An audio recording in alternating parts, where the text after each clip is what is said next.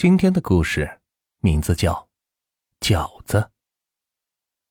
这一天夜里，左旭饿得躺在床上，是翻来覆去的睡不着，闭着眼睛在想：“哎呦，要是这时能有一盘热气腾腾的饺子摆在我面前就好了。”想着想着，口水就不自觉的流了出来。正在这时，寝室里。突然飘起了一阵饺子的香气，左旭一下子是睁开了眼睛，惊诧的看到枕头旁边，不知何时竟然出现了一盘冒着热气的饺子。这一发现让左旭一个机灵是坐了起来，他扫了一圈寝室，除了正在睡觉的范一维之外，寝室并没有其他人。这盘饺子是谁送来的？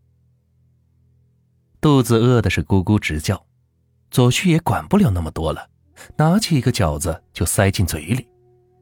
饺子的鲜香味儿立刻是充斥在左旭的嘴里，他狼吞虎咽的是吃了起来。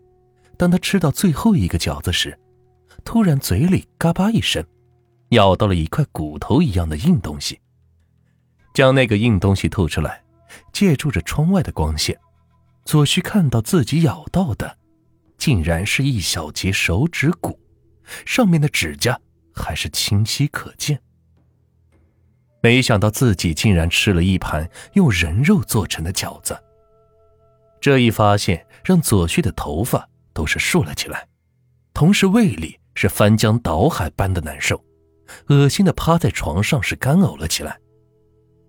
正在这时，寝室里突然响起了一阵诡异的笑声。嘿嘿嘿嘿，这盘人肉饺子很好吃吧？吃了这盘饺子，证明你的阳间饭已经吃到头了。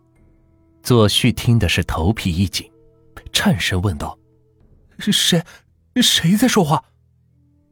回答他的只有死一般的寂静。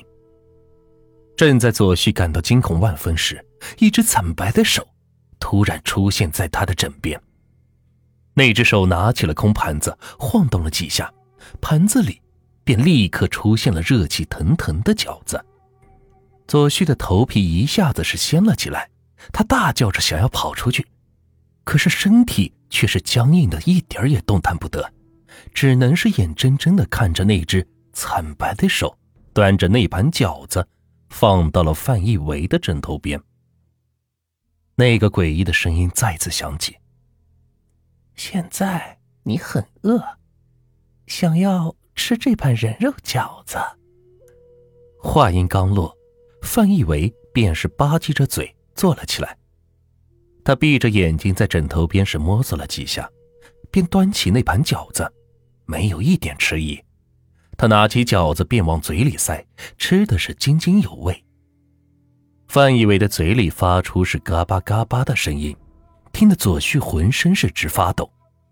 他想要阻止范以为别吃那盘饺子，可还没等他发出声音，那只惨白的手便一把掐住了他的喉咙。不能呼吸的左旭整张脸憋的是通红，无尽的恐惧让他的心脏都快要跳出嗓子眼了。范一伟吃完饺子，又是紧闭上双眼。身体是直挺挺的躺了下去。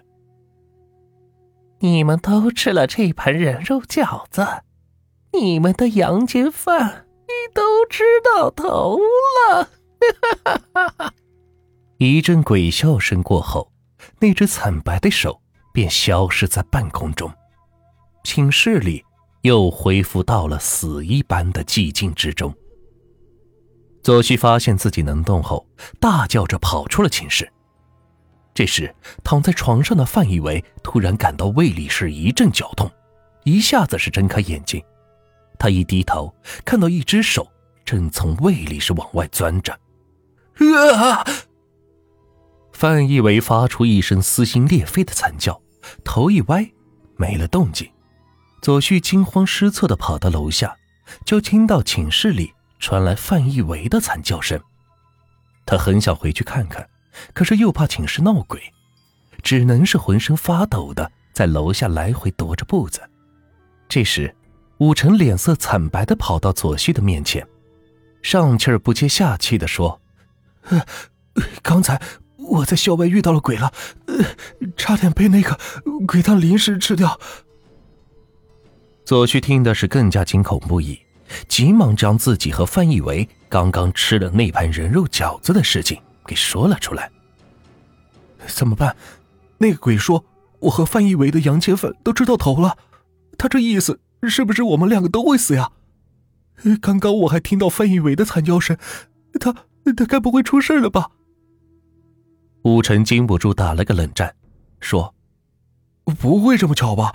你们也遇到鬼了？还好我当时跑得快，否则我可能就要被鬼当肉吃了。这这到底是怎么回事？你快说说。”在左旭的一再追问下。武晨讲起了他在校外的遭遇。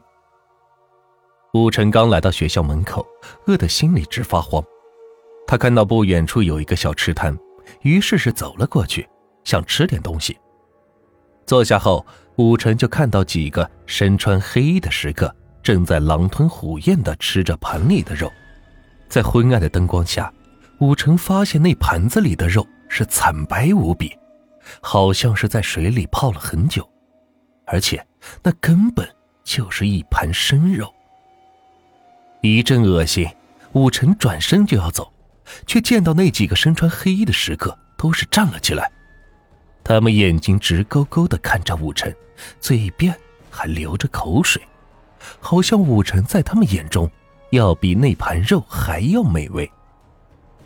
其中一个食客擦着嘴边的口水，说道：“哎。”这人的阳气很重，只要吃了他的肉，咱们就可以还阳，不用再吃阴间饭了。